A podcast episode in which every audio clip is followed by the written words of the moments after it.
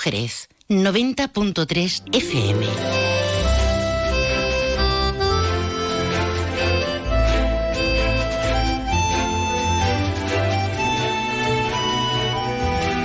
Más de uno Jerez. Leonardo Galán, Onda Cero.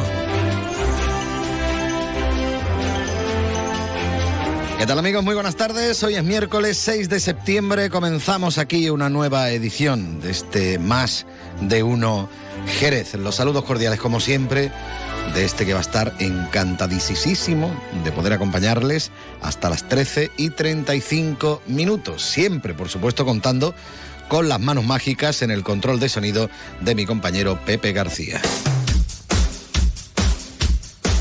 Y como siempre tenemos eh, pues, muchísimas cosas que contarles en esta jornada de miércoles. Eh, por supuesto prestaremos muchísima atención a todo lo que huela a actualidad. Para ello llegará por aquí nuestro compañero Juan Ignacio López, que en estos momentos está en la redacción de informativos ahí el hombre.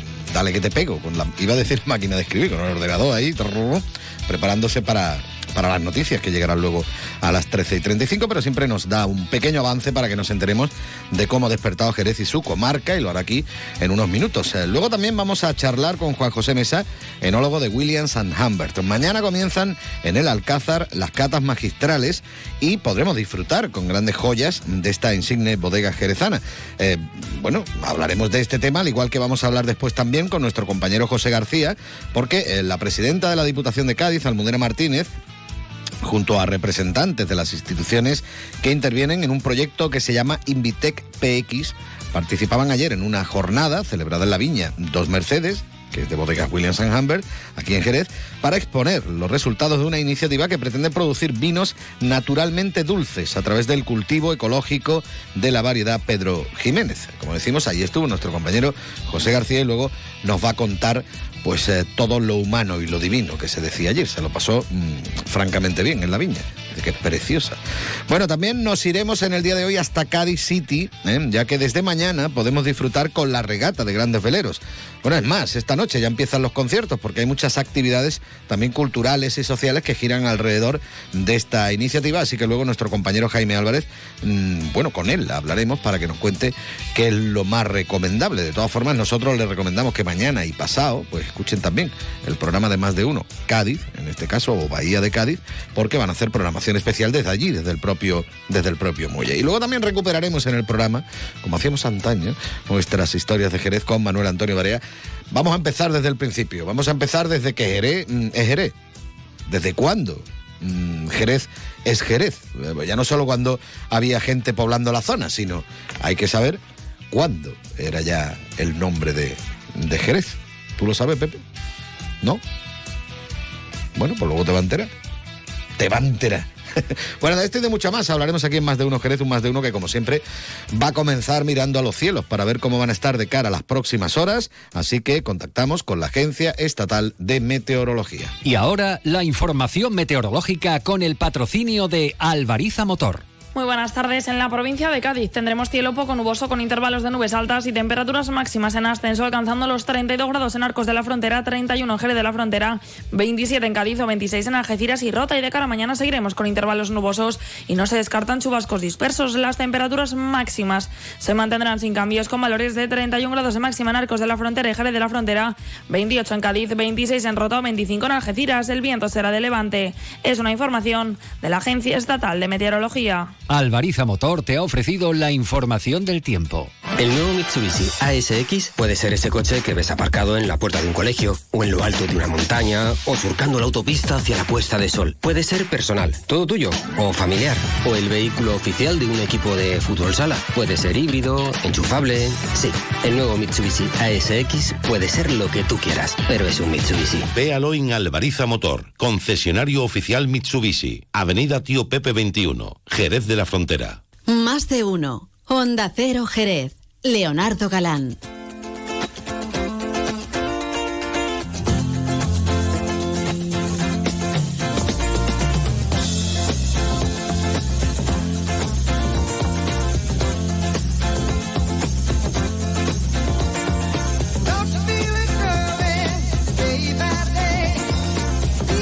Sé que a ti te encantan los Davi Brothers, yo sé que a ti te encanta más que nada el Long Train Running, pero esta gente hicieron muchísimos temas, como por ejemplo este Listen to the Music, ¿eh? es un tema que tiene ya también sus añitos, concretamente, bueno, fue de los primeros éxitos de los Davi Brothers en el año 1972. Qué buen año aquel. Sí, señor. Vamos a dar un poquito, vamos a escucharlo y ahora nos quedamos con la actualidad, con nuestro compañero Juan Ignacio López. Venga, Pepe, dale caña.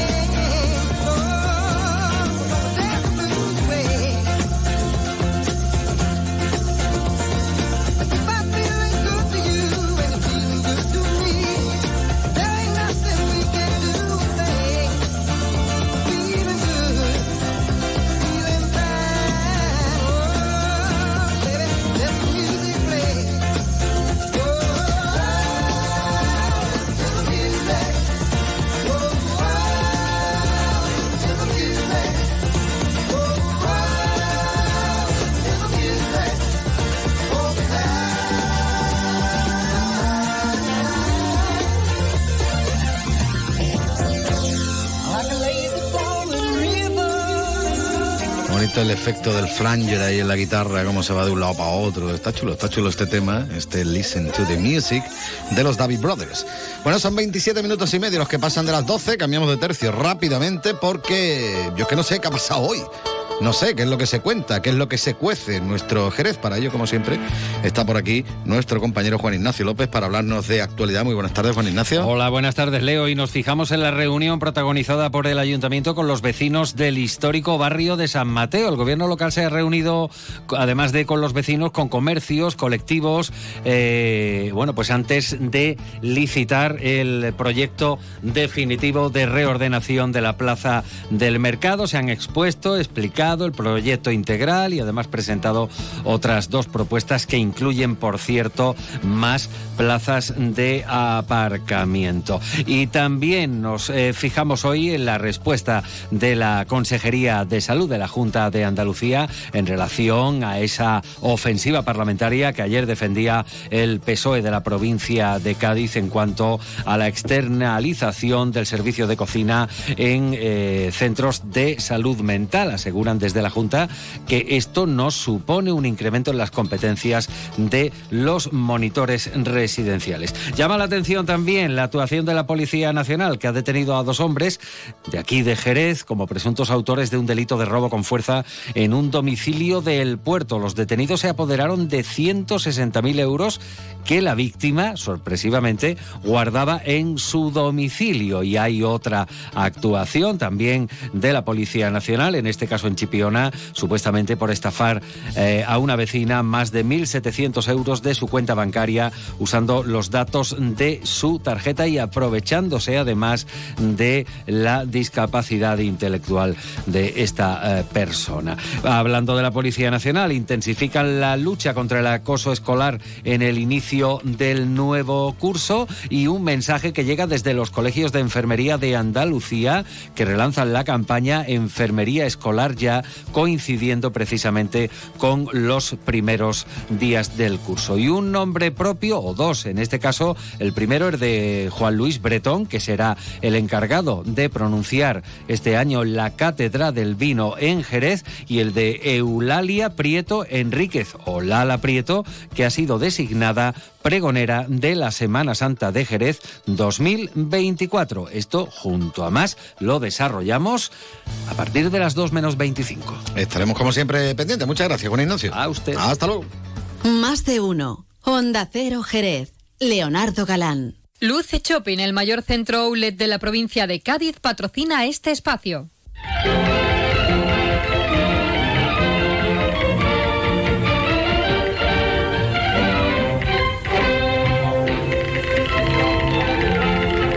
A mi España todavía mientras viva Andalucía, no hay quien le coja la vez. El secreto va en la boca si te brindan una copa del vinillo de Jerez. Sí, señor, ¿eh? el vinillo de Jerez. Mira cómo está el vinillo de Jerez. Oye, que estamos, yo no me cansaré de repetirlo, en plenas fiestas de la vendimia, aquí en Jerez de la Frontera. Y hay muchísimas cosas que hacer. Eh, Nosotros si nos ponemos a recomendar, bueno, pues tenemos actividades de todos los colores. Y las que más me gustan a mí son las de todos los sabores, porque precisamente mañana jueves es cuando comienzan las catas magistrales en el Alcázar de Jerez. Será a partir de las ocho y media de la tarde, noche ya. Y mañana le toca el turno a bodegas Williams and Humbert. Sí, señor. Bueno, pues para hablar un poquito de lo que nos vamos a encontrar mañana, vamos a charlar con el enólogo de bodegas Williams and Humbert, Juan José Mesa. Don Juan José, muy buenas tardes. Hola, muy buenas tardes, Leo. Bueno, como digo yo, el vinito de Jerez, impresionante. Y si es de bodegas Williams and Humbert, mejor que mejor. ¿Qué es lo que nos vamos a encontrar mañana en esas catas magistrales del Alcázar? Pues mañana nos vamos a encontrar con unos tesoros impresionantes de bodegas Williams en la cual pues todos aquellos asistentes que nos acompañen a estas fantásticas catas magistrales pues yo creo que van a salir muy satisfechos de, del resultado no solo de los vinos sino evidentemente de todo el conjunto de maridaje que vamos a tener con, con los platos que nos va a servir en Catering Cobo. Sí, porque hay que tener en cuenta que nosotros no nos gusta beber solo, tenemos que acompañarlo con algo de comida. Eh, siempre mejor mejor mojar, mejor mojar. Hombre, es como tiene que ser, ¿no? Y así, bueno, bueno, pues también eh, nos da muchas ideas para, para cómo poder maridar ese, ese tipo de vinos. A ver, tú me hablas de joyas. Eh, ¿Con qué vamos a empezar? Porque, porque me imagino que serán varios eh, vinos los que vamos a, a poder degustar. Eh, ¿Por dónde empezaremos? Eh, bueno, conociendo la amplia tipología de vinos que tenemos en el, en el marco, pues William vamos a llevar una importante reseña de todos nuestros vinos eh, en todas sus gamas. Vamos a llevar fino, vamos a llevar amontillado, oloroso, eh, Cream y Pedro Jiménez, pero va a ser una colección muy especial. Vamos, de hecho pienso que mm, no hay mejor mm, inicio para estas catas magistrales que los vinos de William, por, por lo que te voy a contar. Es una gama de, yo creo que de toda la oferta que va a haber de catas magistrales, de más vejez que no- o se van a poder encontrar eh, el comensal, en el sentido de que son vinos certificados, eh, cuatro de los cinco certificados por el Consejo Regulador en vejez. Son vinos de, tres vinos son de 15 años, que son el Amontillado Don Zoilo, el Oroso Don Zoilo y el Pedro Jiménez Don Zoilo, y un vino de 20 años que es como el, la imagen de la, de la casa, que es un canasta de 20 años. Más, sumado a eso, a un, el primer vino ecológico fino del Marco de Jerez, eh, en rama del año 2015. O sea, ya digo que es un conjunto bastante completo para nuestro punto de, de vista. Bueno, eh, eh, el tema de la experiencia de bodegas Williams and Humbert es indudable. El tema de mm, la vejez de los vinos que nos podemos encontrar es indudable. El tema de la calidad es indudable. Yo lo del canasta de 20 años, eso es ya para echarle de comer aparte. Pero, por ejemplo, cuando nos ponemos a hablar de, cosas nuevas, cuando estamos hablando, por ejemplo, de vinos ecológicos, eh, eh, esto se puede decir que es novedad en todo el marco de Jerez, ¿no? Sí, y aparte con la vamos, la suerte y fortuna de estar en una bodega pionera en el mundo de vinos ecológicos, sacando ese primer fino, aparte no solamente ecológico, sino aparte como un diferencial con respecto al resto de vinos que son envejecidos en sistemas dinámicos de criaderas y soleras. Este es un vino fino de añada, un- una crianza eh, del año 2015 en estático que lo hace también todavía, si cabe, más especial, además de ser ecológico. Un mundo ecológico que ha entrado William desde hace ya bastante tiempo y que precisamente ayer pues ya tuvimos también la presentación de un proyecto de colaboración con la Universidad de Cádiz, Pedro con Jiménez, ¿eh? Ecovalia, del tema del Pedro Jiménez, que del cual la verdad es que estamos bastante satisfechos con el resultado y que esperamos seguir dando pasos en, ese, en esa línea. Sí, señor. Bueno, cuando tú me hablas de, de estático antes, cuando estábamos hablando de este, de este vino eh, ecológico, ¿eso qué es lo que es? ¿De crianza estática y todas estas cosas? Sí, eh, es el tradicional Jerez cuando se comienzan a elaborar vinos en, en nuestra zona, pues, muchísimo antes del siglo XVI, XVII, antes de conocerse el proceso de, o eh, conocerse, o mejor dicho, de des- desembocar en el proceso de las criaderas soleras. Al final, un viñista, un agricultor, un bodeguero eh, obtenía su vino, lo metía en bota, lo fermentaba. Lo dejaba ahí y ya ese está. el y ese era el vino del año tal o del año cual. Y iba generando vendimias por cada año. Ya llega un momento en el que seguramente, pues por la demanda, eh, las necesidades, la necesidad de igualar cosecha, pues empezaban a eh, hacer un movimiento dentro de su sistema, sacando siempre el vino más viejo, reponiéndolo con el más joven y de una manera inconsciente en sus inicios, que ya hoy no, hoy ya los técnicos pues tenemos muy claro eh, cómo debe de moverse los sistemas de, dinámicos de criaderas y soleras, pero como digo, el sistema este de añada era un sistema de el vino del año. Ese vino del año además que nosotros, eh, William, lo que hace es que mete el vino en esa bota y no lo mueve, no lo mueve hasta que decide en un momento determinado que el vino consi- o considera que el vino está en condiciones de ser sacado y embotellado. El vino eh, le surge en el caso del que vamos a catar del fino de añada ecológico en rama 2015, pues surge de manera espontánea la flor en su superficie y se desarrolla totalmente natural sin ningún tipo de actuación por parte nuestra dentro del vino y cada bota evoluciona de una manera de las cuales después seleccionamos las que mm, consideramos que son más complejas, más ricas y más más eh, válidas para ser embotelladas como ediciones especiales como esta que acabamos de embotellar con de la saca de junio de, de 2023 un vino que ya tiene pues eso ocho años aproximadamente de Bueno, crianza Esto es, eh, se puede decir que, mm, hombre, no es exactamente un riesgo, pero sí que eh, estamos hablando de que puede haber una cosecha mejor, una cosecha peor. Esto esto lo, lo controláis vosotros y demás, ¿no? También, ¿no? total, totalmente. El proyecto de las añadas que surge en 2001 en Bodegas Williams, eh, veníamos desde el año 1920 hasta el año 2000. Tenemos añadas históricas en el cual de cada cosecha se guardaba una bota, se metía en envejecimiento y aquí seguimos con esas botas, de las cuales evidentemente las mermas, pues, y las mermas y los consumos que ha habido de embotellados especiales. En el caso desde el 2001, eh, esos single cask que llevábamos a esas añadas históricas, pasamos a seleccionar de entre 20 y 40 vasijas de cada añada que colocamos en, en la bodega, en, su- en su sistema de, de bota, y la vamos observando. Entonces vamos viendo cómo evoluciona, es una colección bastante interesante y una manera de ver cómo fue pues la cosecha 2001, cómo fue la cosecha 2002, y en función de las características del vino, se da la, la crianza biológica y el velo de flor de una manera natural y espontánea y hay casos en los que no y que directamente pues pasamos a, a rellenar la bota, quitamos esa cámara de aire para necesaria para el desarrollo del velo y dejamos que evolucione como una crianza oxidativa eh, a modo de un, de un oloroso.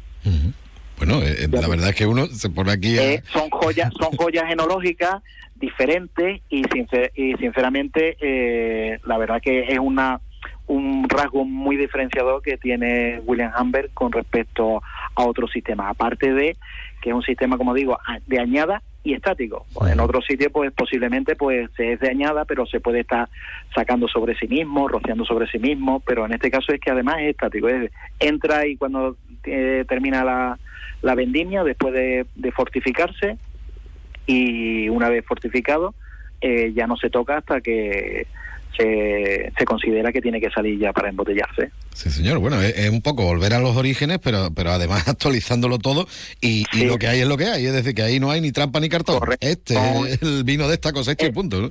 Son, aparte de ediciones limitadas, la verdad es que llevamos varias cosechas muy buenas que se han estado embotellando, que eh, la verdad es que desde puntos de críticos de, de vino, revistas especializadas y tiendas gourmet y demás, son principalmente los, los grupos que técnicos y profesionales que, que valoran mucho ese tipo de, de productos y al final no deja de ser un, un concepto más de enológico que incluimos dentro de todo el portfolio de, de vinos y productos que, que posee la bodega. Bueno, que son muchísimos. No nos vamos a centrar en los demás, que ya hemos hablado muchas veces, obviamente, pero a mí me, me, gustaba hablar precisamente de este vino ecológico, por ejemplo, pero bueno, luego, claro, los finos y Montilla oloroso, y, bueno, esto da gloria bendita. Pero claro, lo bueno es probarlo. Y si usted lo quiere probar todo, pues mañana la cita es evidente en esa cata magistral del Alcázar, ¿no? Claro, vamos a ver lo que comentamos y es el sentido de estas catas magistrales, que es el valor gastronómico que tienen los vinos de Jerez, eh, que combinan con cualquier plato porque la variedad de vino es inmensa, eh, la variedad de edades también es muy diferente y tenemos desde vinos más jóvenes a vinos eh, con vejeces media a vinos muy viejos y todos tienen su plato diferente para, para cada ocasión y es lo que lo hace un vino muy rico eh, enológicamente, por supuesto, pero también eh, gastronómicamente hablando. Y a mí me gusta muchísimo lo del tema de las catas porque te lo van explicando cada uno de ellos y te van contando esto y muchísimas más cosas para que tú eh, vayas aprendiendo sobre la marcha y vayas degustándolo como Dios manda y saboreándolo como Dios manda, que es lo, que es lo bueno. Como decimos, mañana comienzan esas catas magistrales en el Alcázar de Jerez a partir de las ocho y media de la tarde con bodegas Williams and Humber. Eh, Juan José Mesa, yo agradecerte que hayas dedicado a estar unos minutos con nosotros, que sé que está más liado que la pata de un romano, pero bueno, si quieres comentar algo más, aprovecha que tienes el micrófono abierto. Claro, pues nada, eh, invitar a todos Jerez y a todos los visitantes de Jerez que, que aprovechen esta oportunidad de las catas magistrales que tenemos la suerte de celebrar en nuestra ciudad, que yo creo que es una experiencia enológica y gastronómica eh, mm, única en el mundo porque vas a catar, se van a catar cosas especiales como el caso del fino ecológico, el único ecológico que se va a catar en estas catas magistrales será mañana eh, en la noche y luego pues las joyas enológicas de todo el marco y en particular las de William que yo creo que eso conjuntamente a los platos que nos van a, servir pues vamos a ver eh, y evidenciar mm, lo bien que maridan cada tipo de vino sabiendo que prácticamente eh, bueno salvo los Pedro Jiménez, que evidentemente proceden de la uva Pedro Jiménez, como hay distintas maneras de beneficiar la uva palomino, distintas maneras de envejecer la uva palomino, y cómo el abanico de perfil eh, enológico, gastronómico, mm, cada plato, cada vino, un plato, eh, la verdad que yo creo que es una ocasión única para poder disfrutar de, de estas fiestas de la vendimia. Sí, señor, disfrutando con la magia del vino de Jerez. Juan José, muchísimas gracias, de verdad, un fuerte abrazo y deseando que llegue el día de mañana para poder probarlo todo. Un abrazo. Un abrazo, Leo. Un abrazo. Gracias.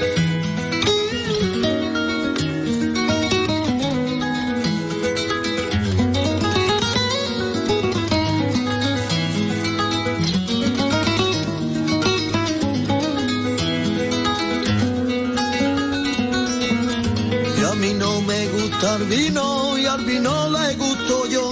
Como soy bueno no quiero dañarle su corazón. Y a mí no me gusta el vino y al vino le gusto yo. Como soy bueno no quiero dañarle su corazón. Echo una copita, ay, ay, ay, ay, ay.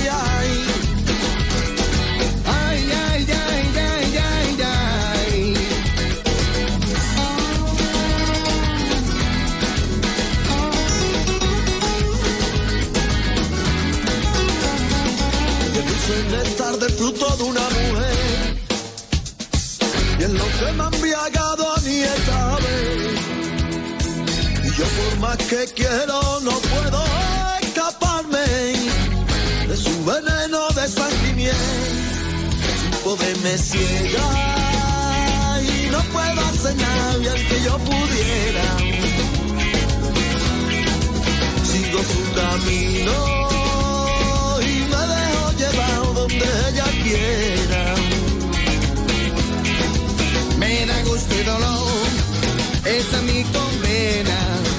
Elegir entre los dos,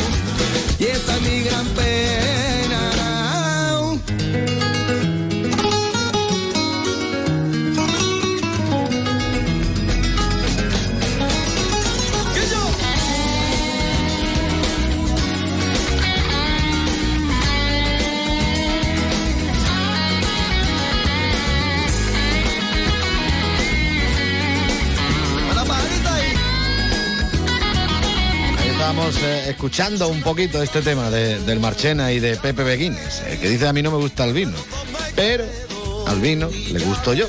Y como es buena persona, eh, pues no le va a romper corazón. Así que de vez en cuando una copita, siempre con un consumo responsable, bueno es.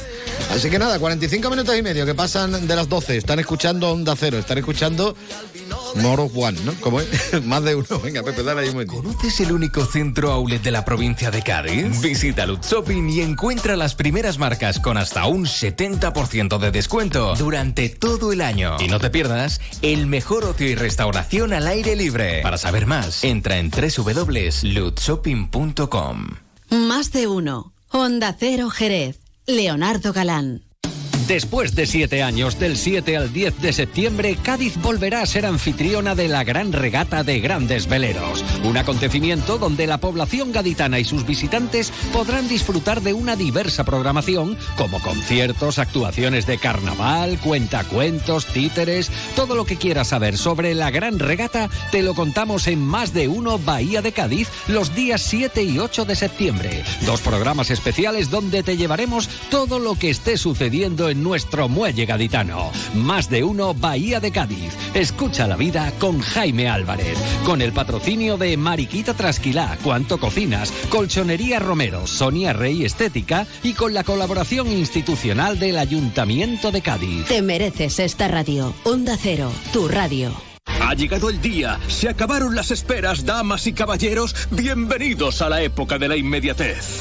¡Eh! Que estamos en 2023. Llévate ahora el Suzuki S-Cross con etiqueta Eco, tracción 4x4, cámara 360, últimos sistemas de seguridad avanzada y entrega inmediata. Sí, sí, inmediata. Nuevo Suzuki S-Cross. Véalo en Alvariza Motor, concesionario oficial Suzuki, Avenida Tío Pepe 21, Jerez de la Frontera. Más de uno. Onda Cero Jerez. Leonardo Galán.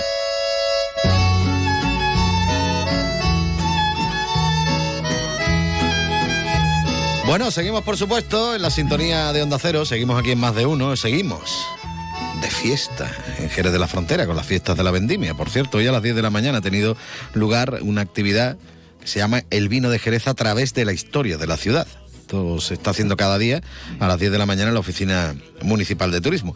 Y hoy a las 8, la Cátedra del Vino, conferencia magistral de Juan Luis eh, Breton en la bodega de San Ginés del Consejo Regulador, en la avenida. ¿Vale? Pues, tú sabes dónde está el Consejo Regulador, ¿no, Pepe? Y bueno, ya está, en la avenida tú ves Consejo Regulador, ahí está, al lado de la calle Pau, ¿vale? Para no liarnos. Mañana también hay muchísimas actividades, ¿eh? Lo del vino de Jerez a través de la historia de la ciudad, jornada de puertas abiertas en diferentes bodegas, taller y concurso infantil de Venecia, de Venecia. Venecia, me voy yo a Italia ya directamente. Esto a las doce y media, ¿vale? Está chulo. También a las 5 de la tarde, Jerez, vino y patrimonio histórico, de la Edad Media a la actualidad, una ruta guiada por el casco histórico. Luego también eh, tenemos ya las catas magistrales, como he dicho anteriormente, en el Alcázar a las ocho y media con bodegas Williams and Humbert.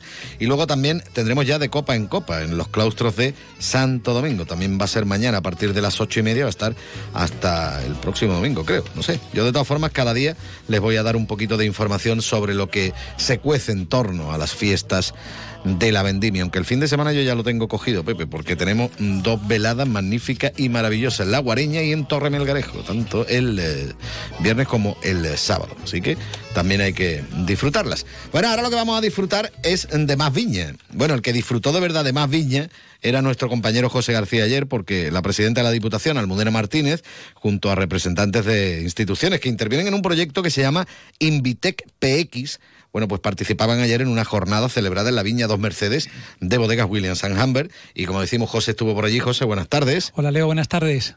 Te hartaste de mm, viña. pues la verdad que pude disfrutar mucho porque realmente tuve la oportunidad de vivir un- una experiencia que va a quedar marcada no solamente para mí, sino para el resto de compañeros y compañeras de otros medios y de todas las personas que estuvieron presentes en, este, en esta gran experiencia.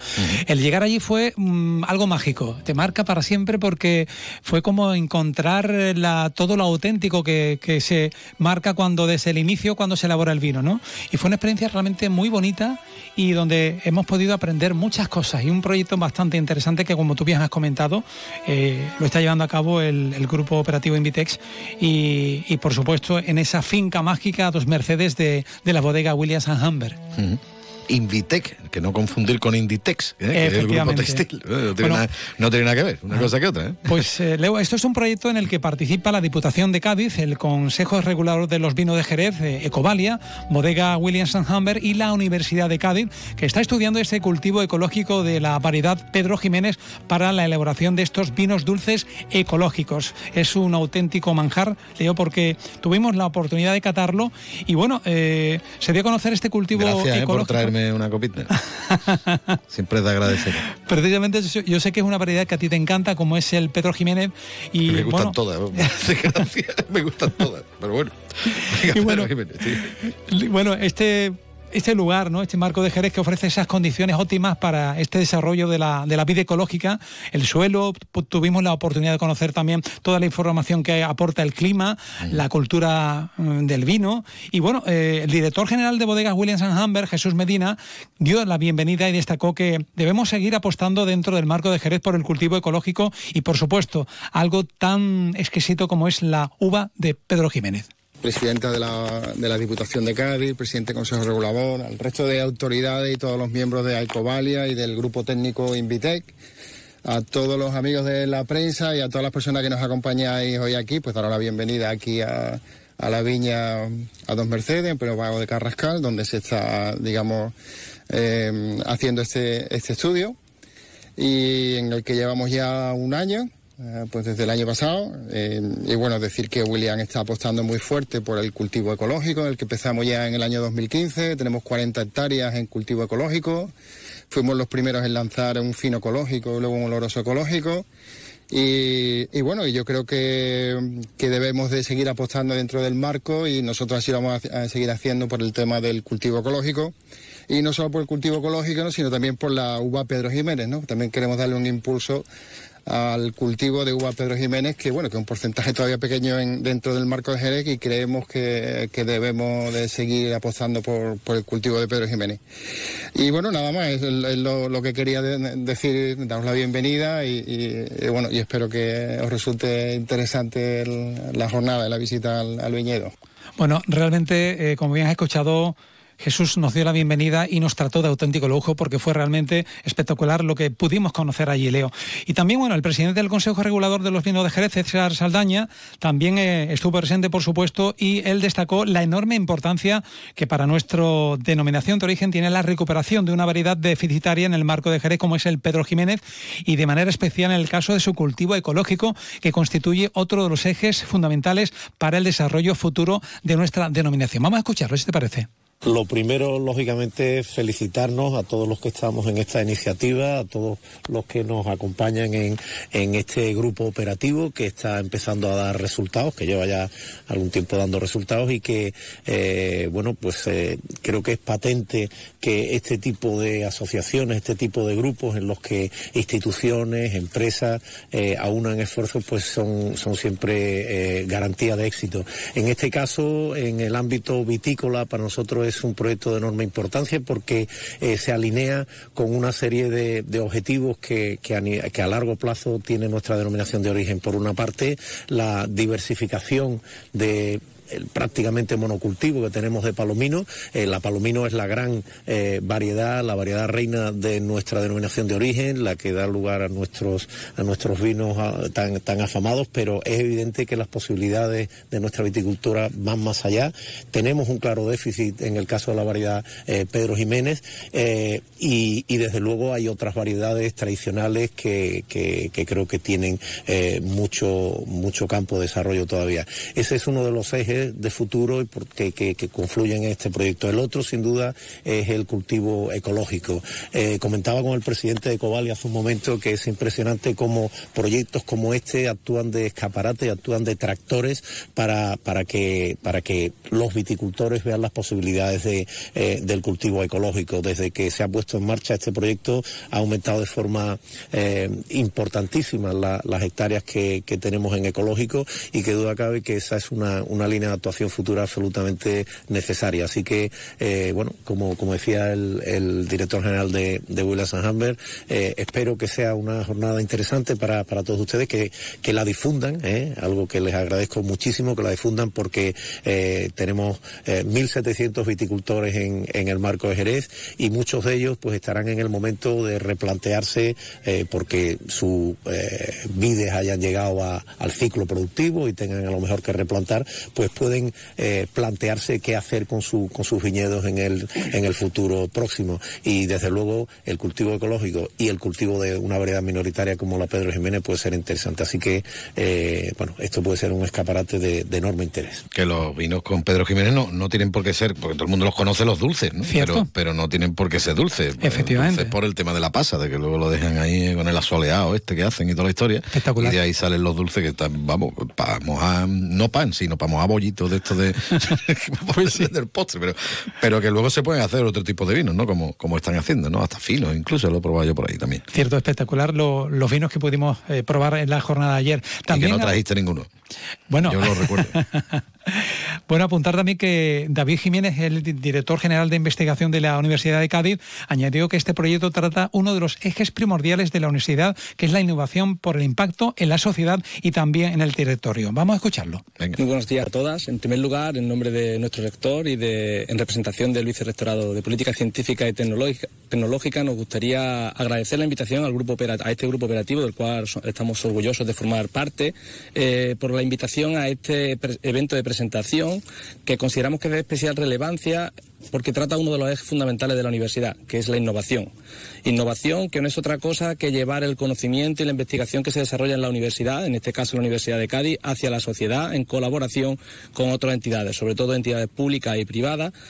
Todo ello para conseguir impactar al fi- finalmente en la sociedad y en el territorio. Impacto en el territorio que consideramos que es de especial eh, importancia desde una universidad, desde la per- perspectiva de una universidad como la de Cádiz, que se distribuye a lo largo del todo el territorio con campus en distintos sitios de la provincia y entre ellos en Jerez. Por ello, creemos que este proyecto, que se suma a otros que tenemos en la universidad de la misma tipología y de los cuales estamos muy orgullosos de ser partícipes y en algunos coordinadores, eh, creemos que va a tener especial relevancia en los próximos, en los próximos años. No queremos, no queremos acabar estos agradecimientos sin agradecer, a, como no puede ser de otra forma, a nuestros in- investigadores, investigadores que han hecho posible este número de proyectos relacionados con, le- con el territorio y con la innovación y en particular al grupo de investigadores liderado por la investigadora Ana Jiménez Cantizano, que han hecho posible que se continúe con una tradición de investigación en la Universidad de Cádiz y que esperamos que durante muchos años eh, siga siendo así en el marco de- del Instituto Ibagro. Bueno, Leo, eh, comentar que finalmente la presidenta de la Diputación de Cádiz, Almudena Martínez, dijo que la Diputación apoya totalmente el sector del vino, que es un motor social, económico y de turismo. Este proyecto es una respuesta a la demanda y ayuda a cumplir con los objetivos que se ha propuesto la Unión Europea. Además, puso de valor el marco de Jerez. Vamos a escucharla. Dar las gracias a nuestros anfitriones, a William Hamber, y saludar también al resto de entidades que están en este proyecto, el Consejo Regulador, Ecovalia y la Universidad de Cádiz, por supuesto. Bueno, decir y manifestar desde aquí que la Diputación de Cádiz eh, apoya totalmente al sector vitivinícola en la provincia, supone un motor económico, un motor eh, social, cultural y también de turismo y, por supuesto, pues a todos los proyectos y a todas las actividades que se deriven de este sector. Decir que este proyecto mm, ecológico, de cultivo ecológico, es un proyecto que lo que hace es apostar por nuestro campo, apostar por el sector primario tan necesario en la provincia y que también contribuye a crear empleo estable. Eh, obedece también pues, a unas necesidades que son las de la demanda ¿no? del mercado actual y también pues, a contribuir a cumplir con esa normativa de la Unión Europea que exige el, cultivo eh, o la producción agraria eh, sostenible y que por tanto este proyecto pues está contribuyendo.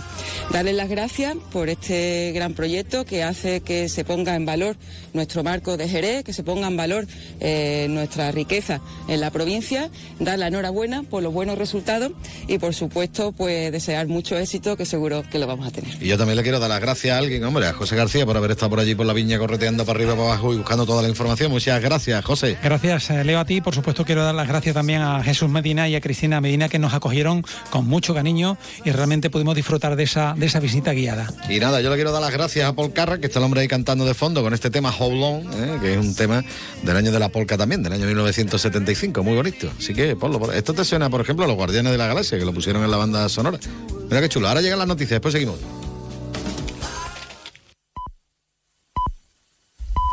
Es la una de la tarde, mediodía en Canarias.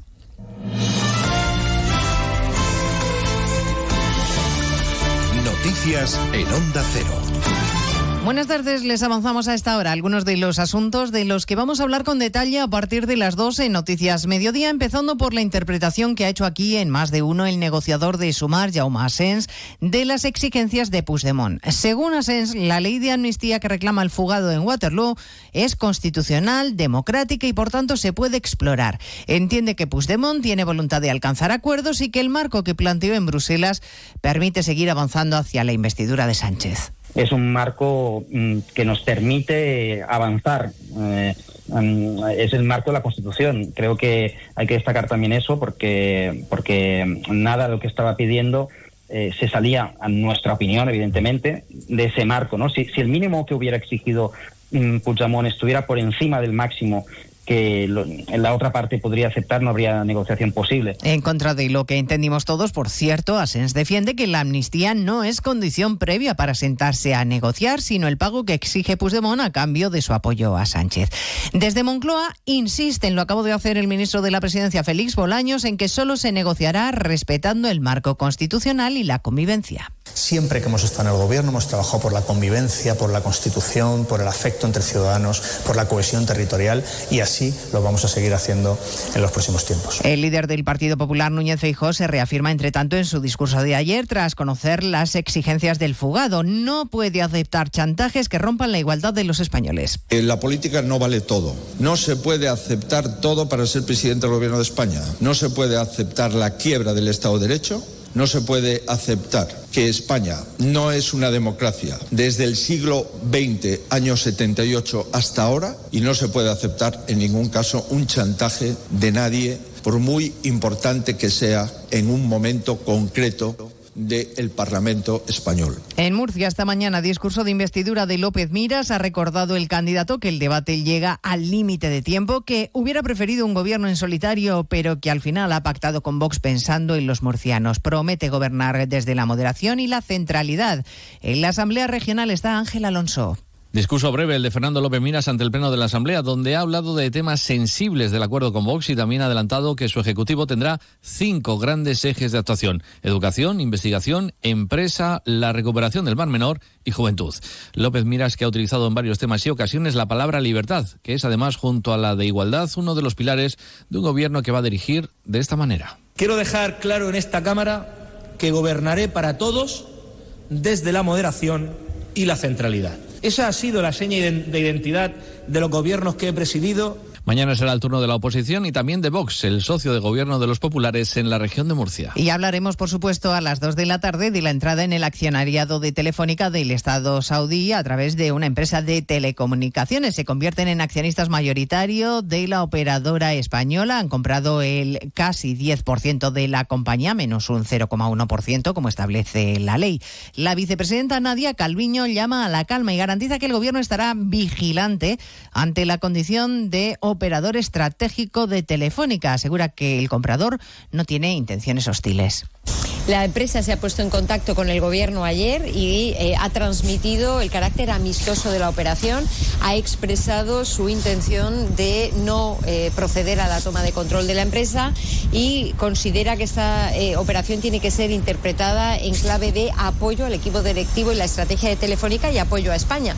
Comienza la vuelta al cole. Hoy en Madrid y en Cataluña el regreso a las aulas marcada por los precios más altos que nunca y por la protesta de docentes, por ejemplo, en Cataluña. Allí los profesores están de huelga. Problemas que no afectan a los chavales ajenos a este primer día de clase. Para visitar a mis compañeros otra vez. Muy nervioso. Libros y mi cartuchera y mi lonchera. Esta noche no he dormido bien, porque no tengo ganas de venir. Porque estoy emocionada, otra vez a mi profe. La Guardia Civil ha reanudado la búsqueda de los tres desaparecidos en Madrid y Castilla-La Mancha tras el paso de la Dana. Dana, que es historia en nuestro país, pero no en la zona este de Europa. Las lluvias torrenciales en Grecia, Bulgaria o Turquía se han cobrado la vida de al menos 10 personas. Corresponsal en Turquía, Andrés Mourenza. El huracán mediterráneo Daniel, la dana que está sacudiendo el sudeste de Europa, sigue provocando víctimas. Las lluvias torrenciales han provocado el desbordamiento de ríos que han arrastrado vehículos, árboles y puentes y han negado calles y hogares en Grecia, Turquía y Bulgaria. En Estambul, los trabajadores municipales continúan achicando agua en los distritos occidentales donde anoche murieron dos personas. Y cerca de la frontera con Bulgaria se busca a tres personas después de que otras tres falleciesen cerca de una zona de acampada. En la costa búlgara del Mar Negro se ha decretado el estado de emergencia y evacuado hoteles y campings. Dos personas han muerto y se buscan a otras dos, cuyo coche arrastró una riada. Y en Grecia esta mañana se recuperaba el cadáver de una anciana a la que arrastró el agua después de que ayer falleciese un ganadero por un muro derribado por la lluvia. Pues de todo ello hablaremos en 55 minutos cuando resumamos la actualidad de este miércoles 6 de septiembre. Elena Gijón, a las 2, Noticias Mediodía.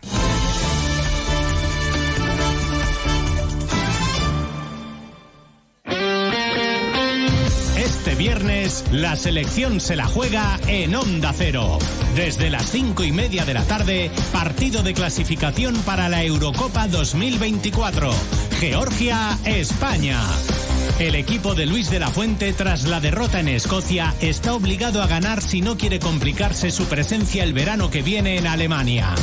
Este viernes, desde las cinco y media de la tarde, la selección juega en Radio Estadio con Edu García. Te mereces esta radio. Onda Cero, tu radio.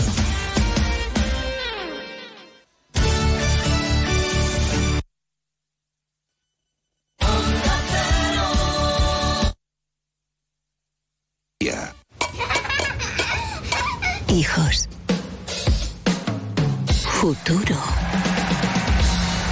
Todo previsto. Planifica hoy el futuro de tus hijos. Simple, claro, el Betia.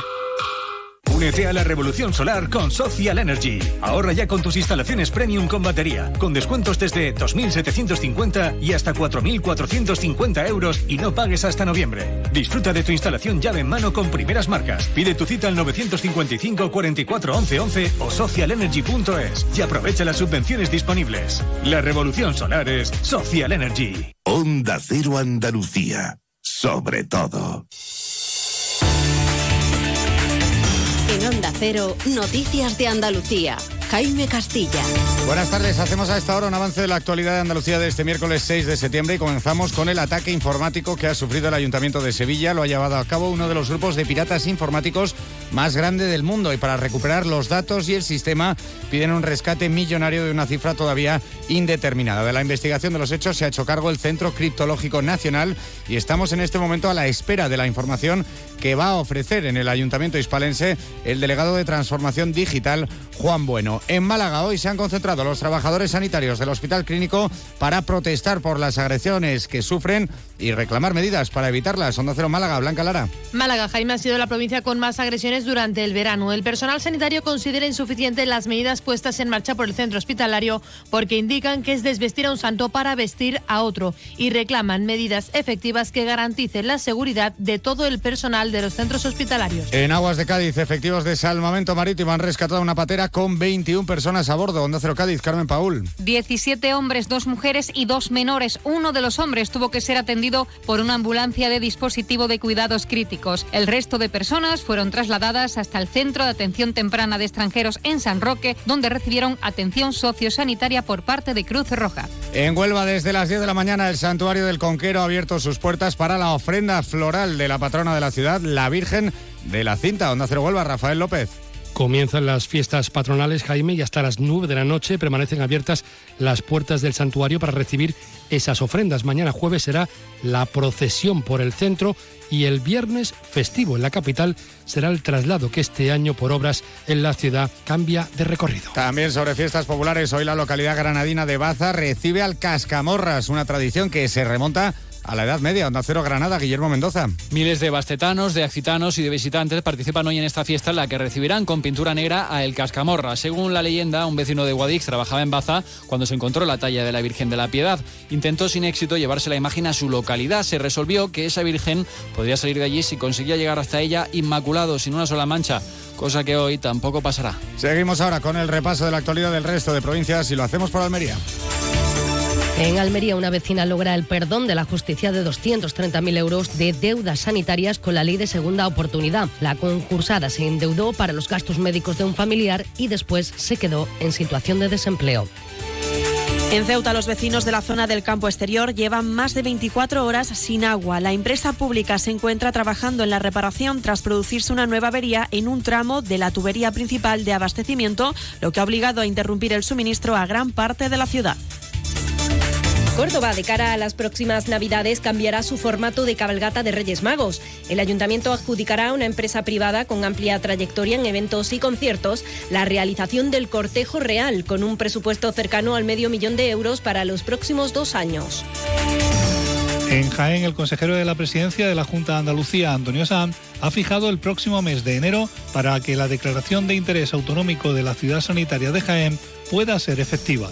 Y en Sevilla la reapertura de la mina de Aznalcóllar, cerrada tras la catástrofe medioambiental de 1998, sigue a expensas del informe de admisibilidad del vertido al dominio público, según ha explicado hoy el consejero de Industria de la Junta. Más noticias de Andalucía a las 2 menos 10, aquí en Onda Cero. Onda Cero. Noticias de Andalucía. La Federación Andaluza de Municipios y Provincias te acerca a las novedades de lo que más te preocupa. Empleo, salud, medio ambiente y sostenibilidad, ciudades inteligentes, participación ciudadana, cultura y patrimonio. Tienen más información en famp.es. Nos encanta viajar, nos encanta Andalucía. ¿Te vienes a conocerla? Iniciamos nuestro viaje cada miércoles a las dos y media de la tarde y recorremos Andalucía contigo. Gente Viajera Andalucía, un programa de turismo, actualidad, gastronomía, tradiciones y buen humor en Onda Cero. Con la colaboración de la Consejería de Turismo, Cultura y Deporte de la Junta de Andalucía. Te mereces esta radio. Onda Cero, tu radio.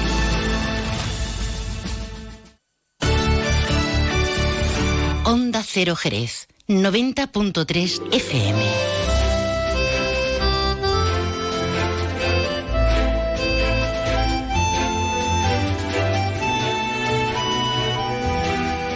De uno Jerez. Leonardo Galán, Onda Cero. Servidor de ustedes, encantadísimo como siempre de poder acompañarles hasta las 13 y 35 minutos de la tarde y contarles muchísimas cosas interesantes y disfrutar con muchísimas cosas interesantes, como por ejemplo este temazo de One, I'm Your Man. Pero vamos, no vamos a escuchar música nada más, ni mucho menos, lo vamos a escuchar 30 segundos, el tiempo de que yo esté hablando y comentándote lo que va a haber a continuación, porque en un momentito vamos a charlar con nuestro compañero Jaime Álvarez y vamos a hablar un poquito de que ya desde mañana podemos disfrutar con la regata de grandes veleros allí en Cádiz, que merece la pena, porque además hay un montón de actividades culturales para los niños, para todos, incluso dentro de la ciudad, obviamente, pero también hay conciertos que ya empiezan en la tarde, noche de hoy con los Agapornis, que a mí me encanta ese grupo. Eh, ¿Qué más? Eh, luego recuperaremos la sección Historias de Jerez, una sección ya con historia aquí en más de uno y con nuestro amigo Manuel Antonio Barea, los orígenes de Jerez. Vamos a empezar desde el principio, ¿vale? Y ya iremos avanzando en, la historia. Dale un poquito la musiquita, vete. Más de uno. Onda Cero Jerez. Leonardo Galán. La vuelta al cole es muy divertida con las Dunas Shopping. Vamos a por un año lleno de retos e ilusiones. Prepara la mochila de tu futuro. ¿Sabías que sorteamos tarjetas regalo para las compras? Participa en los sorteos de nuestro Instagram. Ya lo tenemos todo preparado para la vuelta al cole en las Dunas Shopping. ¿Ya lo tenéis? Sí, de entrante pediremos un hummus de berenjena y un provolone al horno con pesto y pistachos. Luego, de primero, un gigante de cordero lechal en salsa de Pedro Ximénez y foie. E dopo, come secondi, due risotti di induja e burrata italiana. Grazie mille. En La Mafia se sienta a la mesa, disfrutarás de la típica gastronomía italiana en un restaurante atípicamente italiano. La Mafia se sienta a la mesa. Piacere originale. Estamos en Jerez, Avenida Andalucía 105, Glorieta Tío Pepe. Más de uno. Onda Cero Jerez. Leonardo Galán. Continuamos, por supuesto, en la sintonía de Onda Cero Jerez en este 90.3 de la frecuencia modulada www.ondacero.es y también en su teléfono móvil donde ya pueden ver mi careto, ¿eh? que también es impresionante. Bueno, que nos vamos a dar una vuelta. Jaime Álvarez, muy buenas tardes. Hombre, Leonardo Galán Benítez. ¿Qué tal? Me acuerdo, y que me acuerdo yo de su madre. ¿eh? Hombre, que nos está escuchando, ¿eh? por Hombre, cierto, por al igual que la suya, que todo hay que Hombre, decirlo. por favor, doña Hombre, Antonia Gallardo González, tenemos se vaya a enfadar. muchísima suerte, ¿eh? sí señor. Lo que pasa es que la mía no me suele traer los tuppers a la radio, no es como, como a usted, que de vez en cuando se lo lleva. Usted sabe lo que hace mi madre. Ya que voy a aprovechar, que seguramente va a estar escuchando este esta unión entre emisoras Onda Cero Cádiz, Onda Cero Jerez. Voy a aprovechar que yo quiero un pucherito ya, que estamos un poquito fresquitos. Pues mira, sabes. ya va siendo bueno. Oye, por cierto, que nos acercamos a Cádiz porque, bueno, a mí me gusta en el programa dar vueltecitas por toda la provincia. Nos vamos a acercar a Cádiz Capital porque es que tenemos una cita impresionante. Bueno, se supone empieza mañana, aunque yo creo que ya hoy hay actividades que giran en torno a esa regata de grandes veleros, ¿no? Bueno, la regata de grandes veleros que vuelve tras siete años, que no estaba en Cádiz, que no estuvo en Cádiz desde 1992, que se hizo la primera gran regata y la última fue en 2016. Usted sabe, Leonardo, que pasaron cosas, han pasado algunas cositas, la pandemia y... Entre otras. cosas que no hicieron, no En la última estuve yo por allí, oye, y la verdad es que disfruté muchísimo, vamos, es que lo del tema de los barcos es impresionante, parece que se va uno al siglo XVIII, siglo XIX, es impresionante, ¿eh? Pues usted sabe que si usted viene esta noche no solamente va a disfrutar con barcos. ¿Ah? ¿Qué ¿Sabes más? con qué va? ¿Qué Hombre, más? con esto, con esto. Esto yo sé que le gusta a usted. Hombre, voy a estar en varios conciertos de ellos, ¿eh? Magnífico. Una forma de empezar la gran regata de grandes veleros, esta, con los agapornis, con de agapornis. Esto Un es poquito de fina, ¿eh? funky, un poquito de soul y unas voces y guitarras y bajos y de todo impresionante. ¿no? Y el batería también, ¿eh? No se lo pierda usted, ¿eh? Que es que merece, merece, merece la pena. Dale caña ahí un poquito, vamos a escuchar, venga.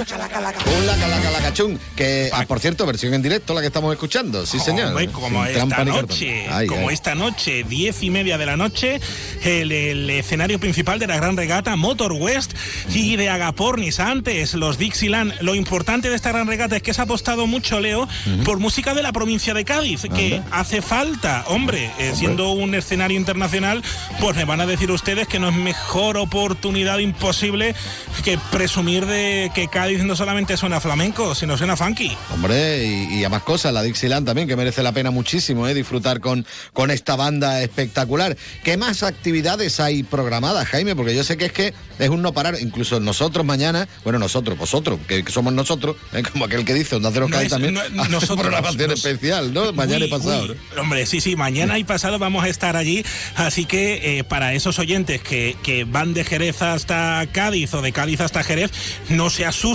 somos dos programas, la misma emisora, pero eh, Leo va a estar allí en, en su casa, eh, como siempre, en, en Jerez, pero nosotros nos iremos al puerto de Cádiz a contar un poco cómo está el ambiente y como decías, Leo, eh, es que mañana, mañana día jueves, desde las 11 de la mañana, eso va a ser un no parar, hasta las 4 de la mañana, Vaya. con música, con desfiles, con cuentacuentos, con, con pasacalles, evidentemente con los barcos, que ¿sabes cuántos barcos vienen, Leo? Pues, ¿Cuántos barcos son? Mira, yo sé que está el Freiderling Shopping de Polonia, el Sahao Man de Oman, el ¿Puedes Gurdel- repetir, puedes repetir el, el nombre del polaco, por del favor? polaco, el, el Frederick eh, Chopin. Yo un chopito te voy a dar Sí, yo. no, no, pues que el Sahao Man, el Gundel de también. El San Jacobo El también. Darmosierski, es que también le Mira, Cisne Blanco, ve tú de Brasil, esto ya está Ay, mejor. madre mía, madre mía, Libertad vienen- de Argentina, de Uruguay, de. er- eh, a ver, espérate, ¿cuál es el de México? El Cuauhtémoc.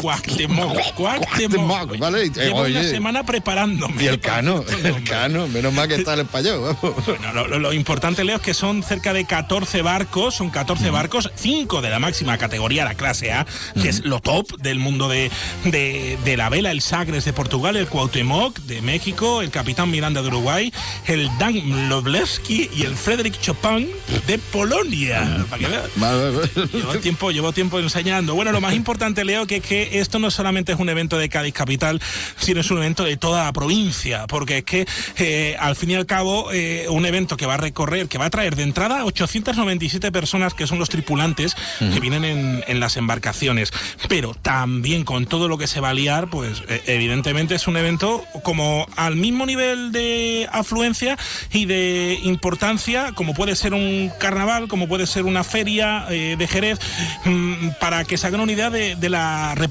que, que tiene esto a nivel mundial, porque la gran regata, que es este fin de semana, eh, que la, la propia competición en sí, eh, pues es retransmitida y es contada y, y todo el mundo va a ver las imágenes aéreas de la provincia de Cádiz y de la bahía de Cádiz. Pero eh, es que decíamos, el parque temático, lo que va a haber en el puerto de Cádiz son 46.500 metros cuadrados de actividades y de cosas. Cinco zonas eh, que van a ver, eh, además de la zona de conciertos, una isla de las letras, porque Cádiz quiere mostrarse al mundo como ciudad de libros, como ciudad de literatura y de cultura.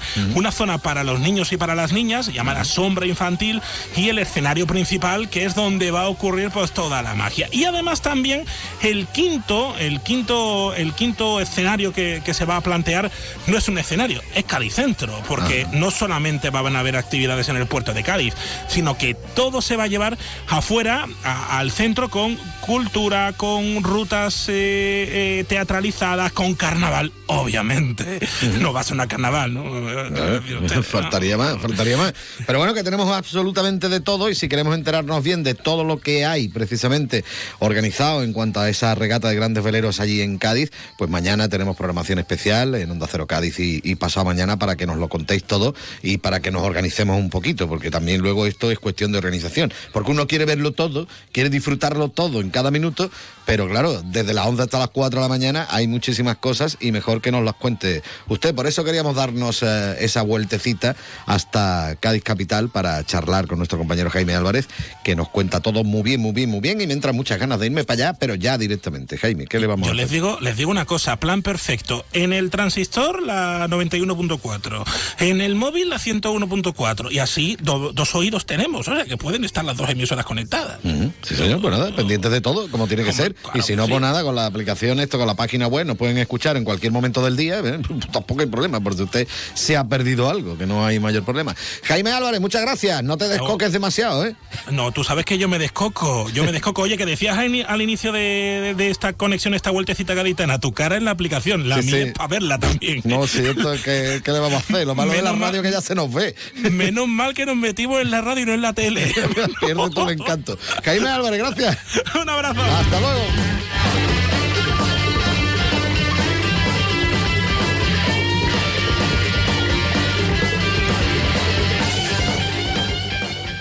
Más de uno. Onda Cero Jerez. Leonardo Galán. Yuyu, ¿eso qué es lo que es? No te hacía yo a ti de mojito, la verdad. Esto es la bebida de los dioses, Luis. El canastito. Es igual, pero más rico porque lleva canasta. Anda, ven que te pongo uno. Uy, qué delicia, Yuyu. Esta hora en verano sienta de maravilla así de fresquito.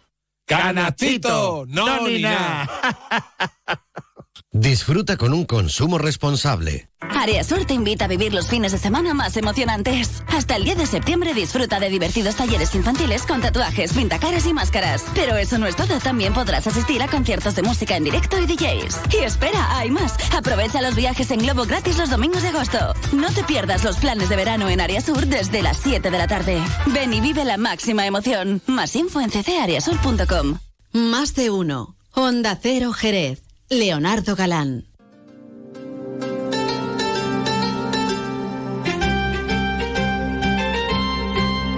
Bueno, vamos a seguir, por supuesto, en nuestra digo, en la sintonía de Onda Cero. No es que esto suena a taberna medieval. Yo me imagino allí ya con los laúdes y los tambores estos raros, extraños y misteriosos. Bueno, vamos a a volver a tener una sección con historia, como se suele decir aquí en el programa. Bueno, porque vamos a hablar de las historias de Jerez, mm, múltiples historias y variadas. Don Manuel Antonio Barea, muy buenas tardes. Buenas tardes. Bueno, ¿qué nos gusta hablar de nuestro Jerez, hablar Sí. de nuestra historia? Sí. Y, y para empezar, Jerez desde cuándo es Jerez? A ver, porque mm, se bueno. habla de hasta regia, se habla de esto, lo otro. Oh. Cuando- lo de hasta regia es otra historia, ¿no? Sí, tiene... Bueno, eh, primero debo dar las gracias aquí a la empresa, a Onda Cero, y en la figura de don Leonardo Galán de poder estar hablando con vosotros y irradiar un poco de- del pequeño conocimiento que tiene uno. ¿no? Pues, Bueno, Jerez de la Frontera, como Jerez de la Frontera, nace en el medievo. Realmente, bueno, nuestros orígenes son... mm, inéditos y precámbricos. yo, creo, yo creo que el origen como tal, a nivel estructural, tenemos que hablar de elementos geológicos y digamos del nacimiento, conformación del lago Ligustino. La custa, digamos, que es, es un lago que se va colmatando con el tiempo orogénico y que va finalizando en lo que realmente va siendo lo que es el Valle Guadalquivir, del cual realmente somos nosotros la terminación.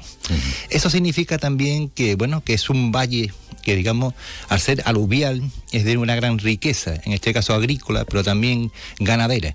Y también conforma unos elementos también de minería interesantes, lo cual va a conformar ya en época antigua la instalación y, y, bueno, y nacimiento de pequeñas tribus eh, indígenas que se van, digamos, orientalizando y digamos eh, conformando como sociedades digamos de cierto porte. Estamos hablando ya de elementos de tarteso si estamos hablando de los fenicios o los fenopúnicos y griegos que van llegando a la costa eh, hispana.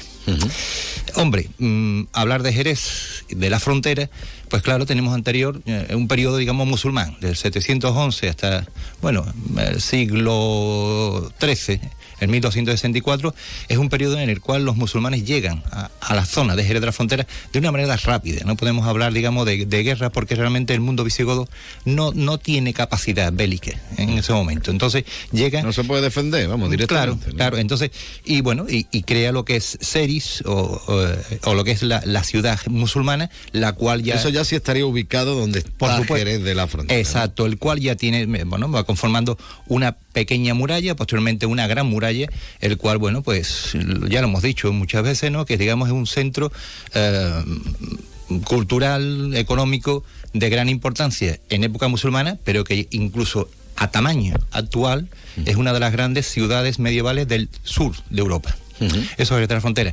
En 1264, bueno, pues aparece el mundo cristiano, toma la ciudad y bueno, y le da el término de Jerez, tomado del, del término jerezano, de, eh, musulmán, pero con la coletilla de la frontera. ¿Por qué? Porque era frontera con, el- con el morisco, con el moro. El término moro no es despectivo, viene en, la- en las documentaciones medievales. ¿no? En el moro, el cual, bueno, eh, se per- permanece hasta 1492. Lo que pasa es que en 1264 Jerez toma la ciudad.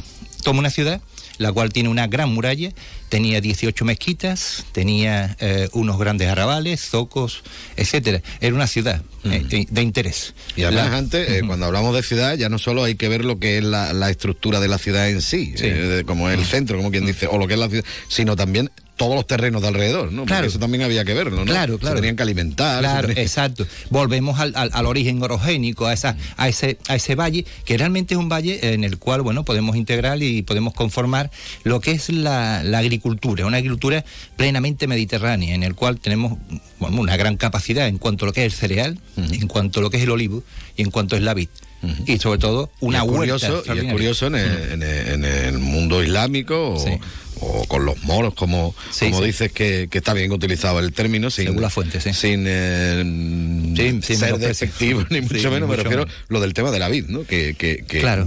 Porque me imagino que la vid no solo se la comerían como fruta, también Claro, elaborarían eh, Eh, vino. sí, exacto. El, el- el consumo del vino está prohibido por, el- por el Islam. Lo que pasa es que, claro, tenemos que ver que realmente eh, los, eh, la jerarquía musulmana que llega, llega a la península deviene del mundo de, de- de la península arábiga, en el cual ellos tenían, digamos, esa potestad incluso de eh, languidecer esas normas en base siempre a una altitud, eh, digamos, de nobleza, ¿no? Entonces se consumían, no en, no en cantidades, y sobre todo se utilizaba el tema de, de la pasa, de la Y uva. para el comercio Sí, también, Sí, ¿no? sí. Claro, bueno, se comerciaba, pero sobre todo a partir del, del medievo cristiano. ¿eh? Eso, sabéis que, bueno, que hasta no hace mucho he estado con una ruta que se llama Jerez, la ciudad que alumbra el vino, porque particularmente hay una interrelación entre el vino y la ciudad, que bueno, si quieres vol- a- volveremos a hablar en otro día.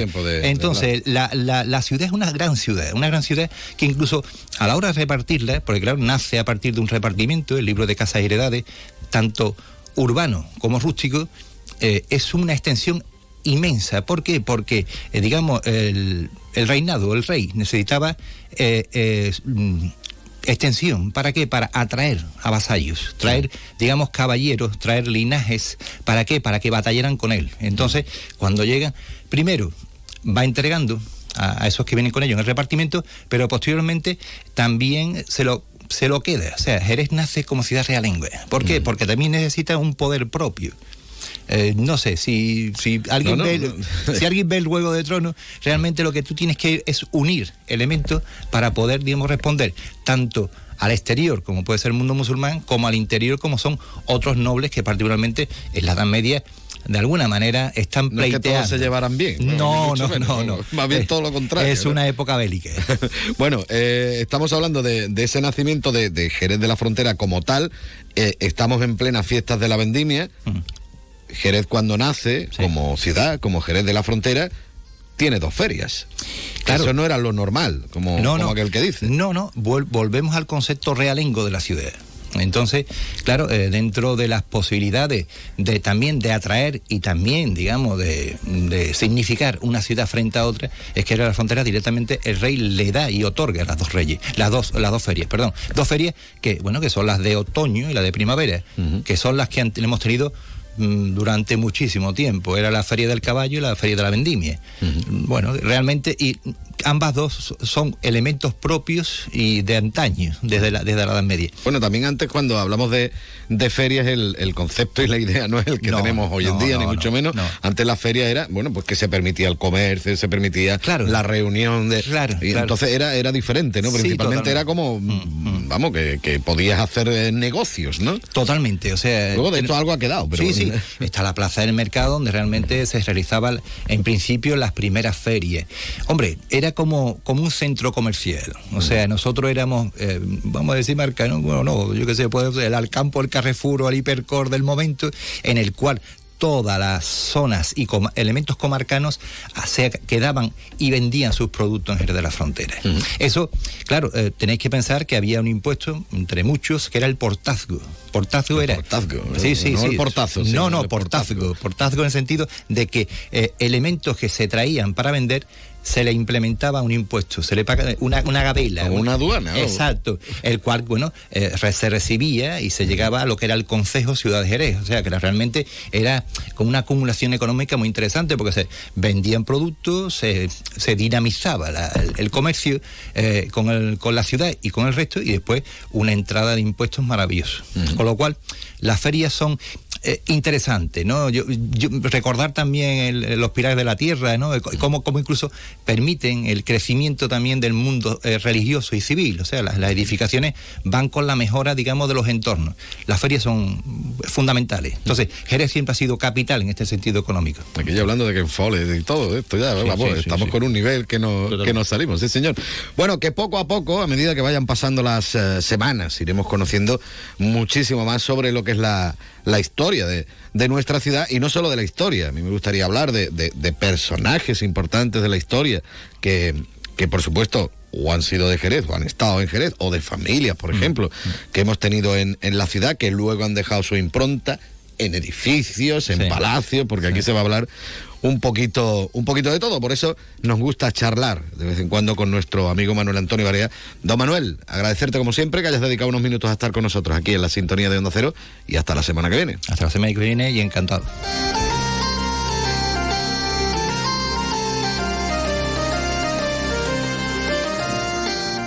Más de uno. Honda Cero Jerez. Leonardo Galán.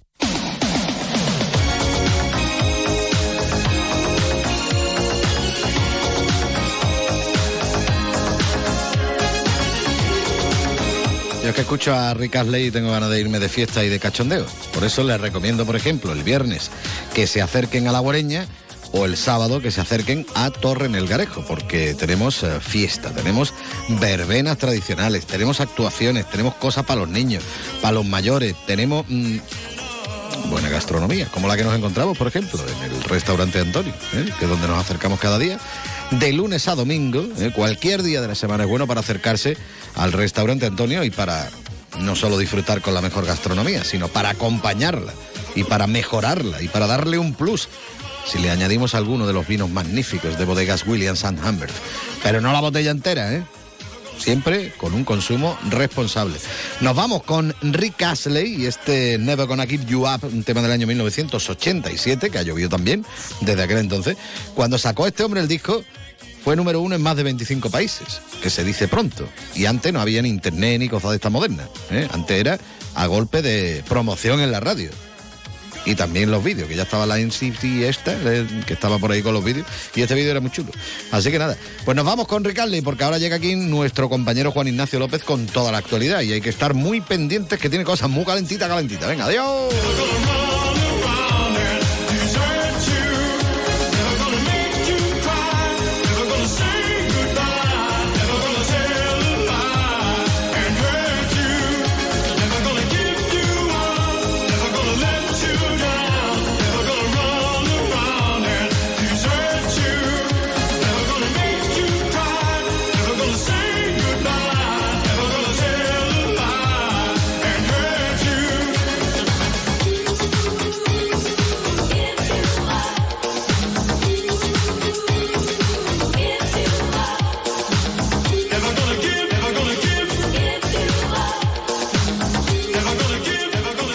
Cero Jerez, 90.3